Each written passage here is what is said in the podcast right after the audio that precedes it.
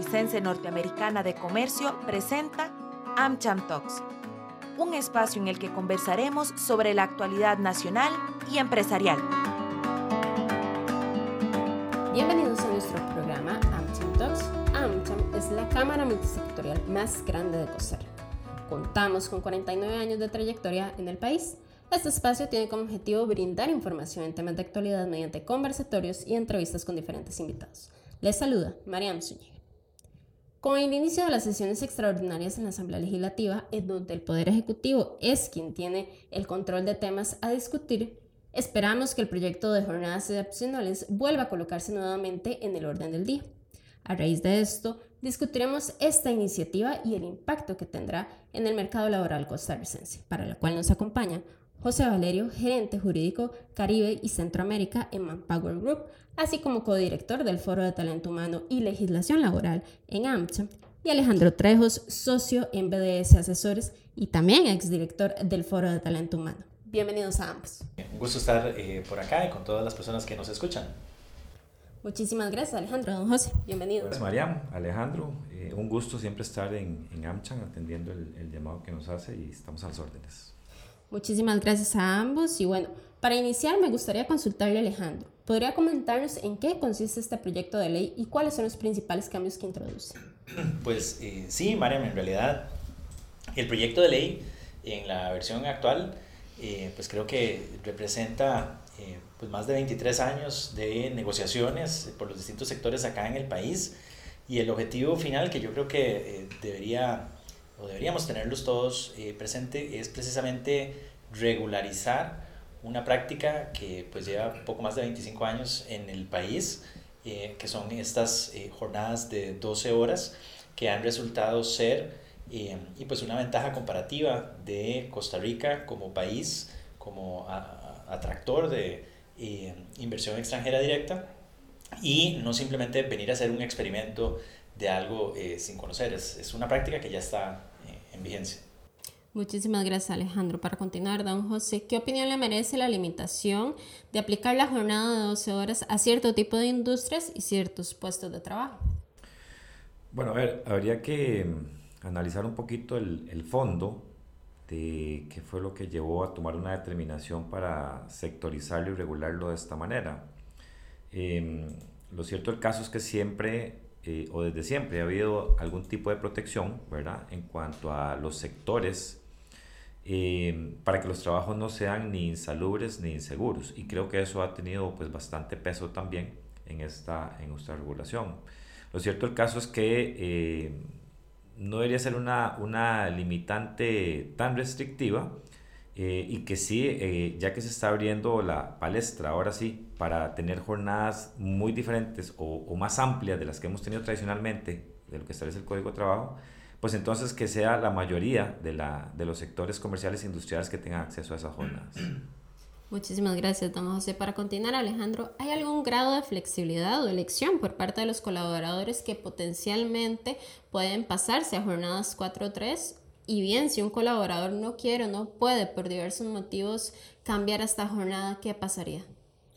Sí, Mariam, creo que bueno, una de las razones por las que ha tomado tanto tiempo llegar a un acuerdo en la reforma que el Código de Trabajo requiere en temas de jornadas, porque recordemos que si bien en 2017 se actualizó más del 50% del Código de Trabajo, la parte de jornadas todavía data del año 1943 y que en una realidad de una economía de 2022, donde Costa Rica pues tiene un clúster de eh, dispositivos médicos, de tecnología, de empresas que elaboran 24, 7, 365 días al año, em, y pues definitivamente las reglas, las condiciones que el código previó desde el año 43 escapan en mucho a las necesidades de este tipo de empresas y también a las posibilidades que la, la fuerza laboral eh, costarricense ha demostrado tener eh, pues posibilidad de prestar a estas empresas. Entonces, en todo ese tiempo que ha tomado esta discusión, creo que se ha politizado un poco el tema de las eh, jornadas y pues ahora que se discute esta última versión, existe este temor de si de mañana viernes para el próximo día lunes a mí como trabajador me pueden eh, comunicar eh, un cambio obligatorio de una jornada ordinaria de 8 horas a una de estas jornadas excepcionales. creo que es importante no perder de vista que en ninguno de, los, eh, de las versiones o formatos que se ha discutido de esta reforma se ha planteado de esa manera. Recordemos lo que se busca es regularizar, legalizar la práctica que hoy existe y pues en la versión actual el proyecto plantea una serie de situaciones que permitan darle opciones a las personas trabajadoras de decidir si se amparan o no a lo que sería esta, esta reforma. Sin ánimo, Marian, de, de, tomar mucho tiempo en el, en el, tema, recordemos que este tipo de reformas eh, que se están haciendo parten de lo que en materia laboral llamamos flexiseguridad. Es decir, em, vamos a permitir una flexibilización en las normas laborales a cambio de una serie de seguridades para los trabajadores que permitan lograr un balance que al final no represente pues, eh, una lesión de derechos adquiridos o derechos constitucionales, condiciones laborales preestablecidas. ¿Dónde se manifiesta aquí la flexiseguridad? Bueno, eh, partimos de nuevo de que hay una población importante, eh, muy segmentada, diríamos, en ciertos clústeres, zonas francas y demás, que ya tienen décadas utilizando esta jornada y la idea es que esta norma aplique a ese tipo de trabajadores y a ese tipo de empresas. Evidentemente alguien podría cuestionarse, bueno, y de pronto esto en agricultura, ¿qué va a pasar con gente trabajando ahí sí de sol a sol, de 6 de la mañana a 6 de la tarde? Bueno, es que nunca se han manejado jornadas 4x3 en ese sector, ni a la economía costarricense le interesa, ni tampoco sería algo eh, razonable de aplicar de manera que, bueno, lo que comentaba José, sectorizarlo, establecerlo en ciertas áreas, hace sentido con la realidad de lo que queremos este, implementar.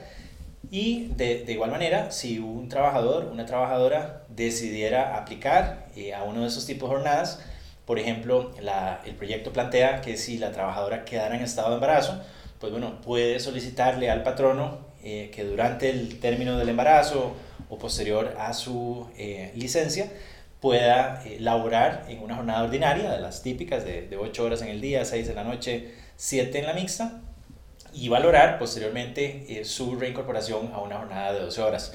Lo mismo con personas que tengan alguna condición de salud que requiera eh, pues que laboren en una jornada ordinaria de las previamente mencionadas o situaciones excepcionales donde de nuevo, igual que lo contempló por ejemplo la ley de teletrabajo, el teletrabajo es optativo, es, es eh, voluntario de las partes. Bueno, de igual manera, laborar en una jornada eh, excepcional será voluntario para los, los, trabajadores y no podría generarse, digamos, una situación de discriminación o castigo por parte de la empresa hacia aquellos que no estuvieran de acuerdo. Muchísimas gracias Alejandro. Para continuar, don José, ¿qué beneficio traería este proyecto para las empresas y el mercado laboral costarricense en general? Eh, Alejandro mencionó algo importante, Mariam, porque hace referencia a la reforma procesal laboral que tuvimos en el 2017. Em, y si bien es cierto, esta reforma eh, lo que buscaba era hacer modificaciones en esa parte procesal, sí tocó mucho de lo que es en, sí la, la, la, legislación de fondo, como es el Código de Trabajo. Sin embargo, en ese entonces, y, y, lo recuerdo bien porque en varios foros que me tocó participar con, con colegas y gente de cámaras, eh, el sentimiento en común era que la reforma se había quedado muy corta en muchos temas y este tema de la jornada fue uno en los que no, eh, no, no, hizo referencia y no se, no se tocó. ¿Cómo lo vemos? Bueno, lo vemos como una oportunidad, lo vemos como una oportunidad de avanzar y evolucionar en cuanto a lo que las empresas están requiriendo hoy en día eh, en este mundo de globalización cambiante, ¿verdad? Que es constante. Eh, el tema de las jornadas, y, le pongo un ejemplo, conocí el caso de hace unos años de un eh, megaproyecto que se iba a desarrollar acá en Costa Rica, y cuando la empresa viene y hace consultas para ver si es posible ampliar sus jornadas y modificarlas, se le dice que no, que se tiene que apegar a lo que dice el Código de Trabajo en ese momento. Entonces, lo que estamos hablando ahí es que ya estábamos, había una, una disparidad, si se quiere, en lo que es la realidad y la legislación que viene datando, eh, que data de, de, los años 40, ¿verdad? Eh, que es de cuando es nuestro, nuestro código de trabajo. Entonces, se abren oportunidades, se abren oportunidades, creo yo, para las, para las dos partes involucradas en, en, esta relación, que son las empresas que generan empleo y eh, para los candidatos y los trabajadores, que hoy en día también em, por el tema de generaciones, es gente que está llegando a los mercados laborales con necesidades y con requerimientos diferentes a los de hace eh, algunos años y algunas décadas atrás. Y eso hay que tenerlo también en consideración.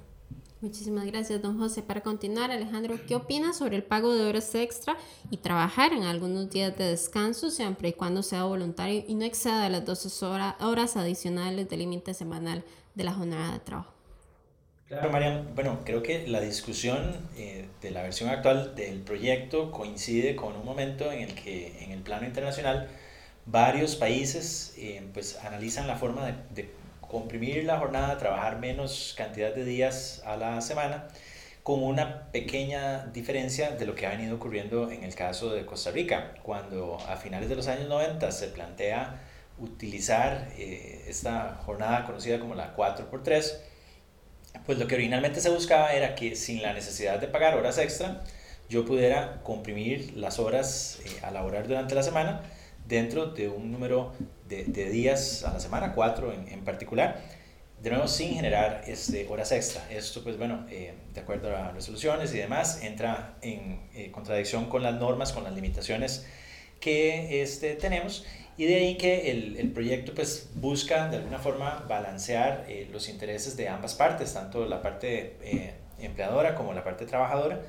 Y dentro de esas salvaguardas que mencionábamos, siguiendo el tema de, de la flexiseguridad, está aquí. Y bueno, si yo me estoy comprometiendo a trabajar, por ejemplo, cuatro días, eh, 12 horas cada una de ellas, y por tanto eh, vaya a tener tres días en los que no tengo que venir a laborar, uno de ellos, el día de descanso semanal que ya tanto la Constitución como el Código me garantizan, y dos días que por el efecto de la acumulación, eh, los vamos a llamar días libres, pues evitar que al final, eh, ya sea la empresa por carga de trabajo o yo mismo por trabajador, por tener eh, deseo de un ingreso adicional, me comprometa a trabajar esos dos o incluso en ocasiones tres días, eh, siendo que pues, el descanso efectivo no está presente. Entonces, esa salvaguarda va en el sentido de que si se diera la necesidad de trabajar horas extra y como jornada extraordinaria, yo trabajador tengo que convenirlo, tengo que estar de acuerdo, tendría que poder elaborar únicamente en los días que vamos a llamar días eh, libres o días acumulados, no así en el día de descanso, el cual va a tener que eh, pues garantizar la empresa que se disfruta en su totalidad. Y bueno, esto trae una serie ahí de eh, situaciones principalmente para los empleadores, porque hoy día en los esquemas 4x3, digamos que no se es tan riguroso en determinar de esos tres días eh, que no tengo que venir a trabajar, cuál es el día de descanso y cuáles son los días libres. Yo sé que suena como casi que sinónimo el tema, pero a nivel técnico son diferentes. Las consecuencias de trabajar el día libre son distintas de trabajar el día de descanso. Entonces, una, una buena preparación que las empresas podrían hacer es tratar de ir eh, estableciendo dentro de esos eh, días no laborables cuál va a ser el día de descanso y así señalar en sus roles de jornadas. Y el otro aspecto eh, pues que va relacionado es que la jurisprudencia en los últimos años, cuando ha analizado este tema del día de descanso, digamos que nos ha hecho más complejo el escenario porque alguien podría pensar que un día de descanso semanal es simplemente 24 horas libres. Y ahí las, las sentencias acuñan el tema del día de descanso absoluto y entonces nos dicen que tiene que ser un día, o sea, una mañana con su noche. Y pues para personas que, por ejemplo, salen a las 2 de la mañana, 3 de la mañana de, de, de un día, tienen roles particulares de trabajo, pues no siempre 24 horas de descanso eh, cumplen con este criterio de día de descanso semanal. Son puntos que de nuevo las empresas deberían eh, ir analizando, eh, pues anticipándonos a la posible aprobación de este proyecto. Muchísimas gracias Alejandro. A lo largo de la historia hemos comprobado que el activo más importante de las empresas es el capital humano. Por eso quisiera consultarles cómo beneficiaría este proyecto a los colaboradores. Si gusta, iniciamos con Don José. Pasó con la pandemia, Mariam y, y, y Alejandro, que lo que sucedió fue que se vinieron a acelerar procesos de manera exponencial. Uno de ellos fue, por ejemplo, el teletrabajo. De un día para otro nos fuimos a trabajar a las casas por un tema de, de salud, ¿no? Eh, algunas empresas en el sector privado o muchas empresas en el sector privado ya venían implementando esquemas híbridos eh, con presencialidad y con virtualidad. No tanto así en el gobierno. Y el gobierno se vio obligado a hacerlo. ¿Por qué traigo esto a colación? Bueno, porque el tema de la virtualidad le permitió a las personas, al estar en su casa, estar más cerca de su núcleo familiar. Eh, hubo personas que se pudieron empezar a hacer cargo, por ejemplo, de un adulto mayor, de niños. Eh, su tiempo, aunque también eh, hay, hay, estudios que demuestran que en algunos casos sucedía lo contrario, ¿verdad? Y hay gente que trabaja más, pero digamos que su tiempo, su disponibilidad para temas personales era mucho más amplia. Y yo creo que por ahí ha enfocado el tema de las jornadas 4-3 también. Lo que está abriendo es una posibilidad, primero, como lo mencioné antes, para modernizarnos y actualizarnos a lo que está sucediendo en el mercado laboral, ¿verdad? Y que las empresas tengamos más oportunidad en tema de contratación, pero también para las personas, y volviendo también al tema de las generaciones, eh, que lo que los requerimientos que están haciendo el día de hoy eh, y, y, hay estudios que demuestran esto, nosotros en, en Manpower Group los hemos hecho, la gente está buscando nuevas cosas, está buscando, por ejemplo, eh, el cuidado que hace una empresa en cuanto al medio ambiente, eh, mi disponibilidad en tiempo libre, las instalaciones donde estoy trabajando, que sea un lugar seguro, que sea un lugar salubre. Entonces, al ampliar este espectro a una jornada que no tenemos y que, que, que, que se está planteando que sea así, yo creo que los beneficios son muchos para las dos partes. Eh, leía el otro día un, un, estudio, con esto ya cierro la idea, eh, y el porcentaje que mencionaba de las personas que en los próximos dos años están pensando dejar su trabajo actual, precisamente porque en alguna medida se está regresando a las oficinas y ya no es parte de su realidad, es muy alto. Entonces es algo que hay que tener en consideración también. Muchísimas gracias, don José Alejandro. Claro, sí, creo que este elemento de, de la flexibilidad de las condiciones de trabajo, eh, pues en las condiciones actuales de las, eh, de las empresas y los centros de trabajo, están eh, siendo pues los beneficios que los colaboradores piden y casi que en ocasiones hasta exigen, ya dan por sentado, y de manera que pues en esta coyuntura de saliendo de la, de la crisis de la pandemia, el tema del uso intensivo del eh, teletrabajo, em, el balance que se procura encontrar entre la vida laboral y la vida personal de los, de los trabajadores, pues casualmente las jornadas eh, excepcionales otorgan eh, una forma distinta, digamos, de estructurar tu vida personal, porque de pronto, en lugar de tener un día de descanso obligatorio, em, pues tienes tres días no hábiles, digamos, para trabajar, los cuales, de nuevo, para la población que ya eh, tiene años eh, trabajando en este, en este formato, pues ha representado ser una facilidad para, eh, por ejemplo, continuar o terminar los estudios para aquellas madres y padres solteros o, o, o, bueno, cualquier tipo incluso de, de familia que se genera, pues dedicar mayor tiempo hacia este, tu familia.